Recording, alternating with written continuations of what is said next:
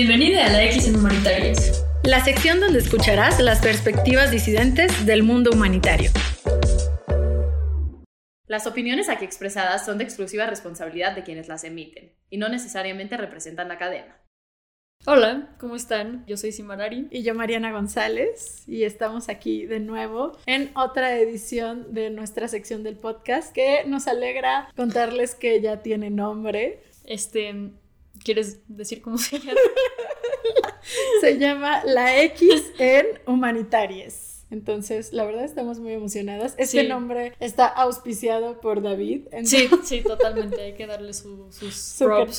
su crédito. Este, pero bueno, justamente venimos a hablar de lenguaje incluyente, que pues viene muy relacionado con el título de la nueva sección del podcast, ¿no? La verdad es que sí nos emociona mucho. Creemos que a David se le ocurrió este nombre porque si hay dos personas en este mundo que friegan con el lenguaje incluyente, somos Sima y yo. Sí, hasta la fecha ya hemos dado un chorro de tres o cuatro capacitaciones en la oficina con la misma gente que de seguro ya nos odia. Toda esta gente ya seguro está harta y es como, ya entendí. Ellos no van a escuchar nuestro, nuestro, nuestra cápsula, así que no les mandamos saludos. sí, sí la están escuchando. Eh, vamos a decir exactamente lo mismo que ya han escuchado todas estas veces, pero por favor quédense. Básicamente queríamos hablar acerca de la importancia y de también desmitificar todas estas creencias que hay alrededor del lenguaje incluyente, porque es algo que nos parece súper, súper importante y una con la que nos gustaría comenzar sería con la idea de que el lenguaje incluyente solo implica cosas de género. Sí, sí. De hecho es una, ya se volvió como un meme, ¿no? Esta escena donde está una chava en un restaurante y le dicen como, hola, voy a ser este, su mesera, ¿qué van a ordenar todos? Y de ahí sale toda una discusión de, ¿son incluyentes? Ah, pero no tienen rampa. Ah, pero no tienen este menú en braille ni, ni hablan lenguaje de señas, ¿no? Entonces sí, ya, como dije, es un meme que el lenguaje incluyente reduce la inclusión a una letra, ¿no? A modificar las palabras con, una letra. Y pues no, de hecho, un lenguaje verdaderamente incluyente lo que haría es buscar, pues eso, ¿no? Incluir a cada vez más, pues no sé, minorías o siempre va a haber alguien que quede excluido, ¿no? Entonces la idea es poder visibilizar esos límites y ampliarlos, ¿no? Claro, sí, sí, sí, justamente, pues la verdad es que consideramos que un lenguaje verdaderamente incluyente contempla no solamente las disidencias genéricas, sino también contempla un lenguaje antirracista, un lenguaje decolonial, un lenguaje anticapacitista. Hay muchas cosas que decimos que no nos damos cuenta que están excluyendo o que se están burlando de otra gente, ¿no? O sea, para empezar, nuestro lenguaje creo que se burla muchísimo de temas de salud mental, ¿no? O sea, como eres una histérica, estás todo ansioso, eh, eres bien bipolar. Entonces, la verdad es que a la hora de utilizarlos, pues con esa ligereza impacta en que no entendamos por ejemplo, estas condiciones o trastornos de, la salud mental con la importancia que deberían, ¿no? Pero justo ahí creo que está la clave. ¿Por qué es importante el lenguaje incluyente? Porque cómo hablamos forja básicamente cómo percibimos la sociedad. Sí, y además el lenguaje hace cosas, ¿no? Produce efectos. Hasta hace unos años yo creo que como hasta hace 50 años, toda la filosofía del lenguaje, a partir de, de, lo que teorizaba, era la idea de que el lenguaje lo que hace es referenciar la realidad, ¿no? Lo que hace es como representar ya sea eh, los pensamientos o los hechos que pasan afuera en el mundo, ¿no? Y luego llegaron este, los filósofos analíticos, como por ejemplo John Searle o John Austin, que dijeron como, a ver, espérense, pero es que el lenguaje lo usamos para un montón de cosas y hay casos en los que no nada más constatamos hechos o señalamos la realidad, sino que literalmente hacemos cosas. Y Austin pone el ejemplo de mm, un padre cuando está casando a dos individuos y dice, los declaro ahora marido y mujer. ¿Qué está pasando ahí? No está señalando una cualidad de cómo son las cosas, sino que está haciendo algo literalmente. Está performando a través del lenguaje. Y de ahí viene esta concepción performativa del lenguaje. Entonces, creo que si empezamos con eso, puede ser como una buena base para comenzar a sensibilizarnos respecto a la importancia del lenguaje y sus usos. Claro, y creo que básicamente hay, ya, ya es muy conocida esta TED Talk en la que habla una lingüista acerca de esta comunidad, creo que es en Alaska, que tiene como 10 o 15 nombres para diferentes tonos de blanco. Ah, sí. Creo que justo fue una de las primeras veces en las que comencé a entender no la importancia del lenguaje como en general, pero sí el impacto de, de las palabras y de lo que nombramos Siempre he creído, soy firme creyente de que lo que no se nombra no existe, pero también cómo se nombra forja cómo percibimos, ¿no? O sea, la ligereza con la que tomamos ciertos temas, con las que mencionamos ciertas palabras, pues influye en cómo interpretamos esos temas, ¿no? Si creemos que eh, determinadas, como ya lo hablamos en, nuestra primera edición de este podcast, determinadas cosas que decimos y las interpretamos como chistes, no dejan de ser violencia, pero socialmente se empiezan a percibir como algo ligero, ¿no? Como algo que no es tan grave. No es tan grave si yo digo X o Y cosas sobre las mujeres, no es tan grave si, entonces empieza a incrementar eso, ¿no? No es tan grave si no las menciono. Pero también si no las mencionas, no ocupan lugares en la sociedad, porque no esperas que los ocupen, o sea, no, no estás pensando que lo van a hacer de todas maneras, ¿no? Cuando llegas y dices que son los doctores y las enfermeras, ya hay una idea de a dónde llegan las mujeres en el campo de la medicina es a la enfermería y a dónde pueden llegar los hombres es a posgrados, postdoctorados, todas las subespecialidades y altas especialidades que existan y donde los esperas ver es en, en, todos estos cargos, pero no esperas ver las mujeres. Entonces sí influye, o sea, cómo mencionamos y cómo hablamos de la gente, siempre va a influir. Sí, totalmente. Y ahorita mientras hablabas me vino a la mente otro mito, otra posible objeción al lenguaje incluyente y es que me ha tocado, ¿no? He hablado con como lingüistas así muy serios que dicen que nuestra estructura gramatical es como azarosa, ¿no? Fue como, ya, así nos tocó y ya está hecha y pues es contingente a un contexto. Y no necesariamente tiene que ver con eso, ¿no? Con crear realidad y así. ¿Cómo responderías tú a esa crítica de que el lenguaje es contingente y así como en el alemán el femenino es el plural, pues ya en el español es el masculino y ni modo? Creo que podría ser real que es un azar, pero no por eso está bien. Sí. Y creo que además el lenguaje es no solo lo creo, o sea, esto ya no, es una creencia, esto es un hecho, o sea, el lenguaje cambia, el lenguaje cambia de acuerdo al contexto. Creo que es muy reciente la idea de querer forjar el lenguaje y la idea de querer este, hacer que quepa todo, todo todo este sistema de comprensión de la realidad en una serie de mini reglitas, ¿no? Sí. O sea, creo que es muy, muy reciente querer decir, no, es que ahora se dice así y ya nunca va a cambiar, este, si ahorita se dice todos, es todos y no todes, y no todos, todos, todas y todes. El decir que actualmente pues es una regla la economía del lenguaje, o sea, a final de cuentas eso creo que es algo que va cambiando, o sea, previamente cuando se escribían todas estas cartas, cuando se escribió la Biblia, perdón, pero la economía del lenguaje no era una regla. O sea, la Biblia cuántas páginas tiene y no, una de sus reglas no fue hacerlo lo más breve, comprensible y clara posible. Creo que fue todo lo contrario. Y nadie tuvo problema con eso, ¿no? Entonces, ¿por qué ahorita sí, es un problema? Estoy segura de que alguien ha tratado de hacer una versión hiper reducida de la Biblia, ¿no? Basada en la economía del lenguaje. Estaría interesante, ¿no? Pero, pero sí, totalmente, ¿no? Y a esto viene también la idea de que el lenguaje no tiene una autoridad, ¿no? O sea, el lenguaje lo forjan los usuarios, las usuarias, ¿no? Y va respondiendo a las necesidades que ellos y ellas y ellas tengan. Por ejemplo, siempre hablamos de esto en capacitaciones y todo, pero ¿por qué ahorita hablamos de WhatsAppear o de googlear o este, no sé qué otra palabra hay, selfie, chatear, tuitear? Claro. Pues, o sea, son palabras que no estaban admitidas en la RAE hasta hace, ¿qué? 15 años y que ahorita ya lo están porque pues eso, ¿no? Se fue adaptando el lenguaje a un contexto material que exigía estas nuevas palabras, esta nueva forma de nombrar. Claro, eh, claro. Y justamente creo que eh, es un gran momento para hablar acerca de la RAE. Este, creo que de un tiempo acá mucha gente empezó a tomar la RAE como esta institución que forja el lenguaje, que decide por sobre el lenguaje.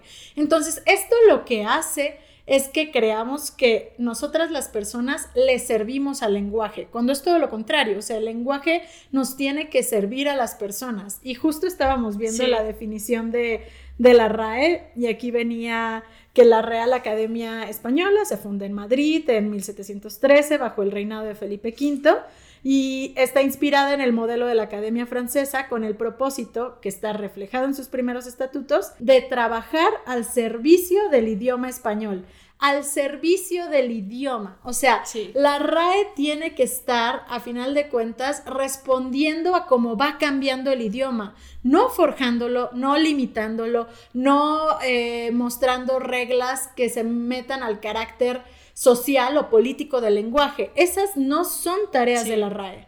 Aparte me da mucha risa como gente que escribe pésimo y que habla pésimo, luego dice como, no, es que estás violando las reglas del lenguaje y de la RAE. Es como, a ver, ni siquiera sabes escribir este... No, no, no sabes la diferencia entre por qué y por qué separado y, por, qué, con acento. Primero, primero, apréndete la RAE de memoria y me vienes a reclamar si quieres.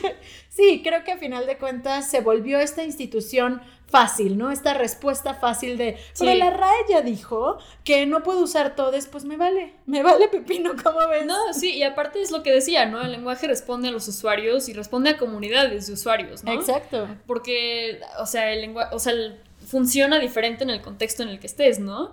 He mencionado mucho este concepto de comunidades discursivas, ¿no? Que son literalmente comunidades de hablantes que tienen sus conceptos, sus metáforas, sus tropos, ¿no? Y eso hay en todos lados. Cadena es una comunidad discursiva, ¿no? Mi grupo de escritoras al que fui ayer, de escritoras al que fui ayer, es una comunidad discursiva. Y cada quien va a tener ahí sus como alergias conceptuales, sus Claro, y sus propias necesidades de lenguaje. Sí. Y lo que necesitan comunicar y lo que necesitan decir. Y básicamente el lenguaje incluyente responde a una necesidad del lenguaje que es empezar a nombrar algo que antes no se nombraba, que es las disidencias de género, sí. que básicamente son toda aquella persona que no sea un hombre cis hetero. Claro, no, y también tienen el propósito, eso obviamente sí es, es, como el propósito más directo del lenguaje incluyente, pero igual es una práctica política que permite visibilizar que hay abstracciones en el lenguaje, ¿no? Y son abstracciones reificadas, como diría Derrida, ¿no? Que se reflejan en prácticas sociales y en maneras de pensar. Esta cosa de que el masculino sea universal y lo universal sea masculino, pues es una abstracción justamente reificada, ¿no? Y que refleja pues esta idea que tenemos de que el hombre blanco es como el humano neutral, ¿no? Es el humano como de fábrica. Sí, sí, y todo lo demás es una desviación. Sí, Sí, sí, sí. Y todo el lenguaje hasta ahora había servido solo hacia los propósitos de este hombre blanco cisétero, ¿no? O sea, este, y además, súmale, o sea, este hombre blanco cisétero rico, este hombre blanco cisétero rico que no tiene ninguna discapacidad, que no, que no forma parte de un proceso migratorio, que no X y Y y Z. Eh, claro, por eso, obviamente, no contemplan todas estas otras formas de excluir a las personas por medio del lenguaje, ¿no? O sea, a final de cuentas, me parece, por ejemplo, un, ejemplo clave eh, la palabra denigrar. La usamos diariamente, o sea, mucha gente la usa de una manera muy, muy común y no tienen idea que viene de anegrar algo. Entonces lo negro es negativo, porque ese color de piel ha sido percibido por mucho tiempo como algo que no se quiere, ¿no? Entonces, básicamente es una forma, es, una palabra racista en su origen y la usamos diariamente y ni siquiera nos damos cuenta. No, y que además es parte de toda una estructura como metafórica, digamos. Claro. O sea, la mano negra. Siempre, sí, sí, sí. ¿No? O sea, la noche, el día contra la noche, ¿no? O sea, esta cosa de que Dios hizo la luz para regresar a la, a la Tus más oscuros pensamientos. Sí. O sea, todo. Hasta cuando entiendes algo dices como, ay, ya me quedó claro, ¿no? Ajá. Porque no, a veces yo entiendo cuando voy a oscuras, ¿no? Sí, sí, sí. Entonces, pues básicamente sí, sí creo que es un buen momento para detenerse y entender todas estas preconcepciones que tenemos que están influyendo en cómo hablamos. Por eso hablamos de un lenguaje incluyente que aspira a eso a darse cuenta de esa clase de cosas. ¿Por qué pensamos que el lenguaje incluyente es una postura política? Porque es un ejercicio más que un set de reglas. Ahorita Sima y yo podríamos detener todo lo que estamos haciendo, que es bastante, y ponernos a hacer un manual de lenguaje que ya implique todas las cosas que actualmente ella y yo pensamos que son este, excluyentes, ¿no? Y podemos empezar a hacer todo un set de propuestas de cómo tener un lenguaje que sí incluya a todas las disidencias que ubicamos actualmente. Podríamos hacer eso hoy y dentro de un año o menos, dentro de un par de meses, que ya sea obsoleto, porque no estamos incluyendo a otras comunidades, porque nos dimos cuenta que hay otras formas de nuestro lenguaje que están excluyendo a otras personas. Entonces, a final de cuentas, por eso hablamos del lenguaje incluyente como una práctica política, porque no tiene que ver con esto, no tiene que ver con más reglas. Las personas que proponemos la implementación de un lenguaje incluyente no queremos volvernos una nueva RAE, no queremos ser este, la RAE políticamente correcta o la RAE woke. No, no se trata de eso. La policía del lenguaje, ¿no? No, ajá. No, al contrario, ¿no? Hasta eso le quitaría yo creo que el objetivo, ¿no? Porque si lo que queremos es visibilizar y un poco incomodar, ¿no? Digámoslo. O sea, claro. Con esta práctica mucha gente se incomoda y yo creo que es parte de, ¿no? De, de un cambio que está sucediendo en la sociedad y pues como todos los cambios va a haber resistencia de parte de muchos sectores, ¿no? Entonces, si logramos que se vuelva como el status quo, pues va a ser lo mismo, ¿no? Vamos a regresar a la misma estructura y pues justo no es el plan, ¿no? Sí, creo que es dentro de esta incomodidad donde logramos la reflexión, que eso es lo importante. O sea, lo que se tiene que quedar la gente de por qué se utiliza el lenguaje incluyente es la reflexión. O sea, cómo estoy utilizando yo mi lenguaje para incluir o excluir a otras personas. Entonces creo que por eso más que nada es una serie de decisiones en tu día a día, el cómo te comunicas. O sea, a final de cuentas, eh, tomas decisiones para muchas otras cosas, pues también tómalas para hablar. Creo que ya dimos por sentado que se hablaba así y punto, y pues creo que... Sí no va por ahí. No, y es eso, más que tomar decisiones de cómo hablar, es saber que tu forma de hablar es una forma de hablar, ¿no? Y que viene de un contexto particular y que de, años de historia, ¿no? Entonces, estar consciente de eso ya te da un, un buen punto de partida para desarrollar esta sensibilidad de cuestionar, ¿no? y de no usar palabras a la ligera, como decías. Exacto. Sí, creo... y, pues creo que es buen momento de atarlo a, la acción humanitaria. Ah, claro, justamente tenemos muy, muy claro, claro, este, Sima y yo, porque es importante el lenguaje incluyente en el mundo de la asistencia humanitaria. No solo creemos que es algo que, pues nosotras hemos propuesto mucho aquí en cadena que se utilice, no obligamos a la gente, no llegamos a punta de Sí hay un manual, cabe mencionar. hay un manual de, de, cosas que sí, por favor, no digan, este, que sí son abiertamente discriminatorias, pero fuera de eso eh, lo que proponemos es, esto, ¿no? O sea, como ideas de cómo hacer un lenguaje mucho más incluyente, pero fuera de por qué lo proponemos dentro de la institución, creemos que es hacia donde está caminando la comunicación dentro de la asistencia humanitaria y responde a varios principios de la Carta Humanitaria, entre ellos uno de los que consideramos más importantes o más eh, pues ad hoc a lo que estamos hablando ahorita es el principio de la humanidad. Utilizar el lenguaje incluyente es respetar la humanidad de las personas. Claro. Sí, porque es respetar su capacidad de autodeterminación, ¿no? claro. Y de auto denominación. No sé si existe ese concepto, ya lo inventé. Este, Pero sí, o sea, algo que me dice también mucha gente, incluida por ejemplo mi mamá, es que cómo es posible que queramos imponer eh, el lenguaje incluyente, que nos vamos a volver este, los fascistas, pero LGBTQ o yo qué sé.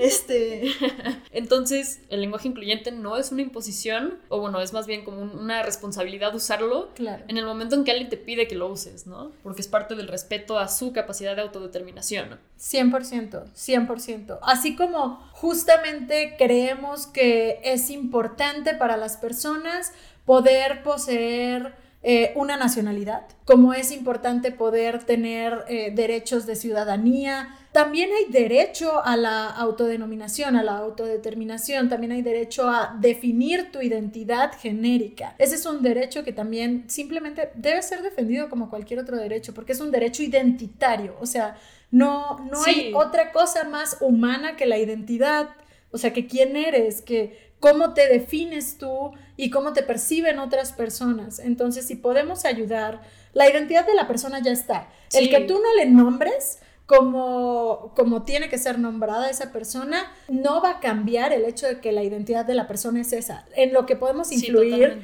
es en la percepción social. Podemos ayudar a que esa persona sea socialmente percibida como se identifica. Entonces, a final de cuentas, creemos que es igual de importante que como respetas, llegan, llegamos a comunidades muy ajenas, ¿no? En, en, cadena y en muchas otras ONGs, vamos a comunidades con unas culturas que nunca, o sea, con sistemas organizacionales con los que nunca antes habíamos interactuado y los respetamos. Y decimos, ok, si aquí esta comunidad eh, lo que hace es dividirse de acuerdo a, por ejemplo, en Turcana, ¿no? Los collares que nos dan como cuestiones de estatus en las mujeres de acuerdo a sus logros y etcétera, etcétera. Tú no puedes llegar como ONG y decir, ah, no, fíjate, eso me parece muy poco, este, muy poco equitativo, muy poco igualitario de tu parte. Pues no, o sea, primero llegas y comprendes y ya después, por medio de lo que te comunica la comunidad, intercedes eh, de, determinadas maneras, pero no intercedes en llegar y alterar toda su cultura. O sea, entonces, ¿por qué si esperamos hacerlo con las identidades de género de las personas? Sí, es que es horrible, porque luego este, este, esta discusión sobre el lenguaje incluyente se acaba convirtiendo en una discusión sobre la validez de, ciertas identidades, ¿no?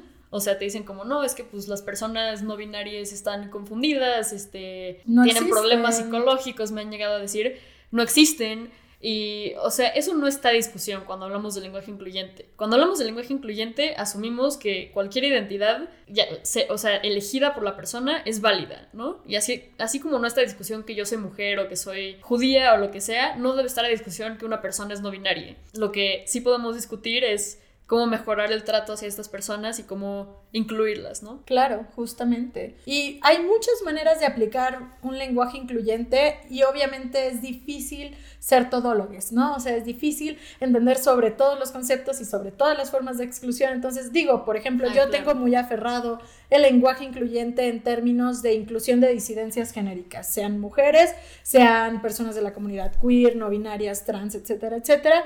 Pero existe todo este panorama, ¿no? Donde está tal vez, no a discusión, pero más bien donde está como el, el corazón y alma y la atención de la gente puede estar en alguna causa en específico del lenguaje incluyente. Puede ser lo que tienes un poco más en la mente. ¿Qué pasa? Las personas que forman parte de, eh, de grupos de personas con discapacidad, van a tener mucho más presente cuando tu lenguaje es capacitista. Si tú formas parte de un grupo antirracista, vas a notar mucho más fácil cuando la gente tiene como estas ideitas y estas palabritas y estas como, como ideas pues racistas y muchas veces también es colonialistas y clasistas muy muy conectadas por ahí. Eh, si tú eres una persona queer, vas a identificar rapidísimo cuando alguien está diciendo ah, una, alguna cuestión homofóbica, transfóbica, este, o queerfóbica en general, ¿no? Si tú eres mujer que ya llevas una vida entera de acostumbrarte a escuchar un estás en tus días,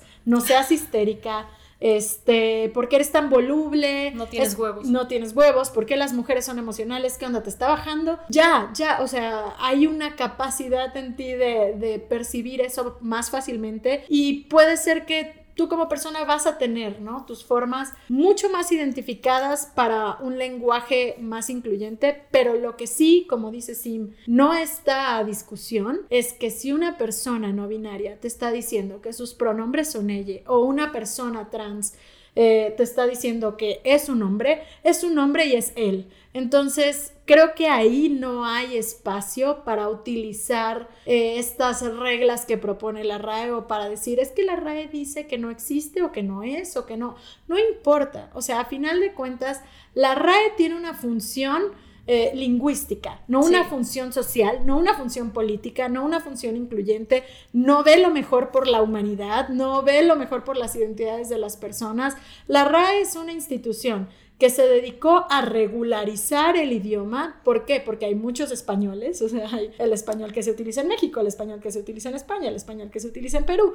Entonces, lo que querían era buscar una forma en la que se comprendieran estas palabras en los diferentes países, pero es una institución que tiene que facilitar cosas, no reglamentarlas. Claro. No, y por todo esto que decías de que cada quien va a tener más presente como su necesidad de inclusión, es que no debe haber una autoridad, ¿no? Debe ser un trabajo en conjunto. Claro. Y, y ajá, se deben escuchar las voces de todas las partes sin referenciar a una sola cosa, sea la RAE o sea un manual del lenguaje que no existe todavía, o sí, no universal. universal, del lenguaje incluyente de no, no puedes decir estas palabras, ¿no? Porque cada quien tiene derecho a utilizar las palabras que quiera para definirse a sí mismo, ¿no? A sí mismo. Y ya. ¿Qué más iba a decir? Pero justamente creo que hemos consultado muchísimos manuales hasta la fecha, muchísimos, muchísimos manuales y nos pasa esto. Yo he encontrado manuales muy, muy completos y aún así digo, mm, se les fue tal cosa. O no están considerando X o Y cosa. O no están contemplando las expresiones clasistas. De género, Muchos son solo de género. Muchos solo son de un lenguaje anticapacitista. Que de hecho fue la primer forma como institucionalmente aceptada de un lenguaje incluyente. Desde que vamos en la primaria existen manuales de lenguaje para un lenguaje no capacitista y no fue mal visto. O sea, cuando te llegaban estos eh, manuales, o que el Teletón generaba estas campañas, ah, ¿no? De no puedes decir esta palabra, mejor es esta. O, todos estos grupos y colectivas de personas con discapacidad que te dicen, ¿no? O sea, para mí el lenguaje es el de la persona primero, ¿no? El mío es el de la identidad primero, ¿no? X y Y y Z. Este, no se nos dice sorditos, somos personas sordas. Todas estas formas ya existían. Es de un tiempo acá que de repente empezaron a alterarnos por su existencia. O sea, no es algo nuevo. El lenguaje incluyente no es algo nuevo. No es parte de una ideología de género que se empezó a crear hace cinco bueno, años. Sí, genera mucha resistencia porque tiene que ver con el tema de género y porque claro. es verdad que está habiendo como una fuga gigantesca en, temas de género, ¿no? Y pues a mucha gente le causa mucho conflicto y, a veces que se cuestionen ciertas cosas lo sientes como una amenaza hacia ti porque te da la opción, ¿no? Es como, ah, lo que yo hice, chance no tuvo que haber sido así, ¿no? Justo creo que regresando al mundo de la asistencia humanitaria, que es el que nos trae aquí el día de hoy, pero lo conecto mucho con esto que estás diciendo. Cuando la gente va y conoce contextos duros, contextos difíciles, contextos completamente ajenos a lo que viven día con día, hay una crisis identitaria. O sea, hay una crisis identitaria en decir como, no manches, hay gente que vive en pobreza extrema, extrema de no tener comida, de no tener refugio, de no tener medicina, y te pone a ti un poco en jaque a contemplar cómo ha sido tu realidad y también a veces como a empezar a darte cuenta de todos los privilegios que tú tuviste, de todas estas...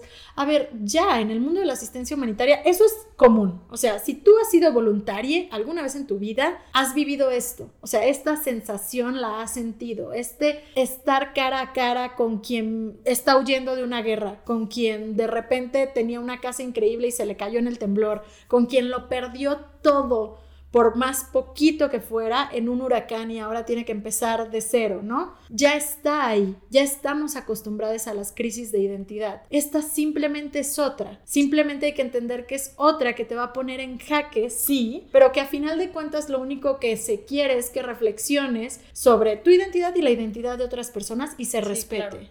No, y, y, aparte es una oportunidad, ¿no? Como para relativizar tu propio punto de vista en el mundo y en la sociedad. Y no relativizar así de, también es una palabra que genera mucho miedo, relatividad. Pero sí como saber que no es el único, ¿no? no es, tu forma de vida no es la única forma de vida. Tu, tu punto de vista lingüístico, de pensamiento, no es el único que existe, hay muchos. Y, y cultivar esa, esa como apertura, pues puede enriquecerte muchísimo como persona y además pues vas a contribuir al mundo en el que estás, ¿no? Claro, creo que justo. Sí. Pasa mucho cuando conoces gente que ha vivido condiciones súper específicas, ¿no? O sea, como problemáticas y que has escuchado en la radio, en la tele, pero que nunca te imaginas que la gente verdaderamente pueda vivir, ¿no? A mí me, me pasó e, en Polonia, escuchando gente que de repente tenían sus casas y de repente ya no tenían nada y entonces ahora son personas refugiadas que viven en otro país, que no tienen nada de certeza. Entonces yo sí me puse mucho a reflexionar acerca de qué pienso el día de hoy que es estático, qué pienso que es parte de mi identidad, ser mexicana, vivir aquí, estar en un lugar.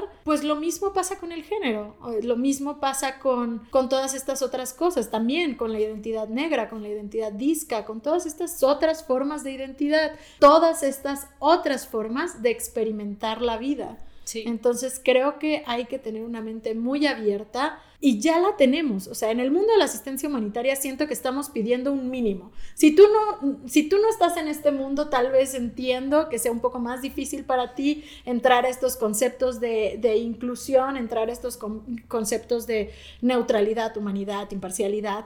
Tal vez es un poquito más difícil verlo por ahí, pero si tú estás en este mundo, si tú trabajas en una ONG, si tú estás en el área de responsabilidad social de una empresa, si tú eres voluntaria, si tú formas parte de alguna colectiva o movimiento social, etcétera, etcétera, creo que esto es lo mínimo que se te puede pedir. Como respetas todas las otras características de las personas, que respetes su, su identidad es es lo mínimo. Sí, es, es, lo mínimo y es respetar la dignidad de las personas, ¿no? Que es como la base de el trabajo que hacemos en, en estos espacios. Justamente. Eh, y ya lo mencionamos antes, pero bueno, nunca está de más repetirlo.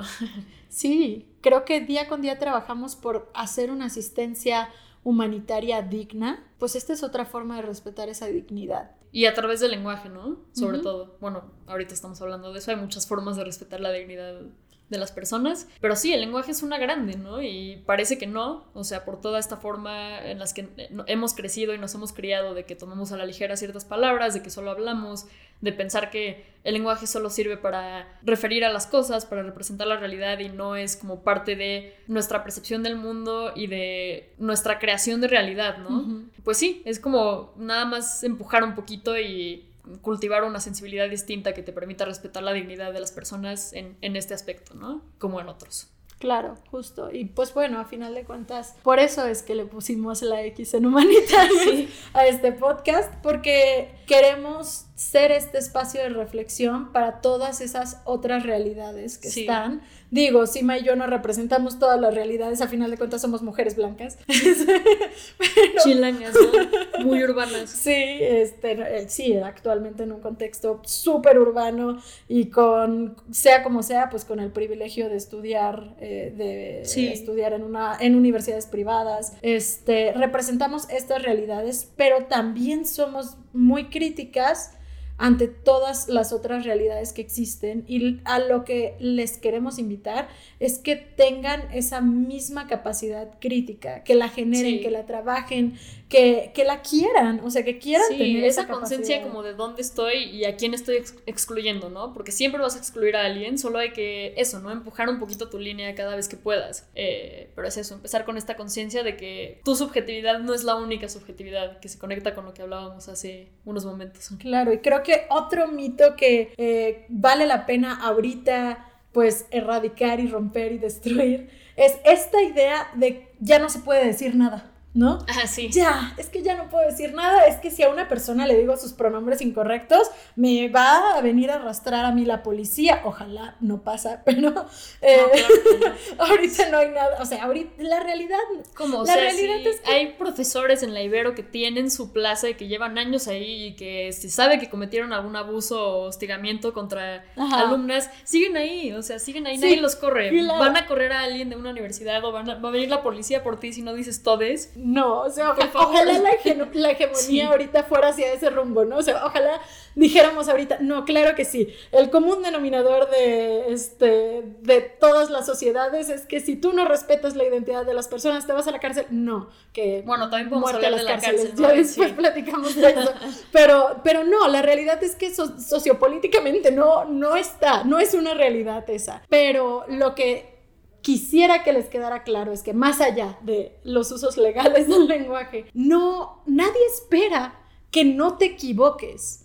O sea, creo que hay ese miedo a, es que si yo no digo esto correctamente, me van a decir, me van a criticar, me van a cancelar, me van a correr, me van a... No, o sea, la realidad es que no. Y si está pasando así, pues qué lástima porque no es el chiste. O sea, el chiste de esto es completamente una mejora social. Entonces, ¿por qué nos enojaríamos con la gente que comete errores? Lo importante es tener la intención de un mejor lenguaje. A veces yo digo cosas que pueden llegar a ser racistas, que pueden llegar a ser clasistas, que pueden excluir a personas en situación de movilidad, que pueden excluir a personas en eh, a personas con alguna discapacidad, con algún trastorno de salud mental. Claro que me voy a equivocar. O sea, el hecho de que lleguemos eh, eh, tú y yo a proponer estas formas de lenguaje no nos exime de cometer estos errores. Lo que sí tenemos que tener es la apertura de decir, si alguien nos señala el error, me equivoqué y ya lo aprendí y para la próxima no lo vuelvo a usar o lo uso como se debe usar correctamente. Sí, totalmente, porque ya, o sea, esto tiene que ver todo con lo que dijimos hace un momento, ¿no? Que va a ser un trabajo en conjunto, que va a ser como una adaptación de, de acuerdo a una necesidad que existe socialmente, políticamente, como quieras decir, y que además el lenguaje es como pragmático, ¿no? No es este fijo y, y, teórico. Y, teórico, ajá, sí, sí, sí. Y eso, ¿no? Aunque sí creo que hay grupos sociales que tienen en mente este enfoque como súper punitivo de Ah, castigar y de cancelar y de... Bueno, aquí nosotras no abogamos por eso. Este... De hecho, hasta creo que la inclusión debería como intrínsecamente cuestionar esta actitud punitiva, ¿no? Claro. Eh, sí, sí, sí, la cancelación y la erradicación completa de la sociedad porque cometiste un error, ¿no? Sí, Pues sí, eso sí. creo que es completamente eh, lo opuesto El- a incluir.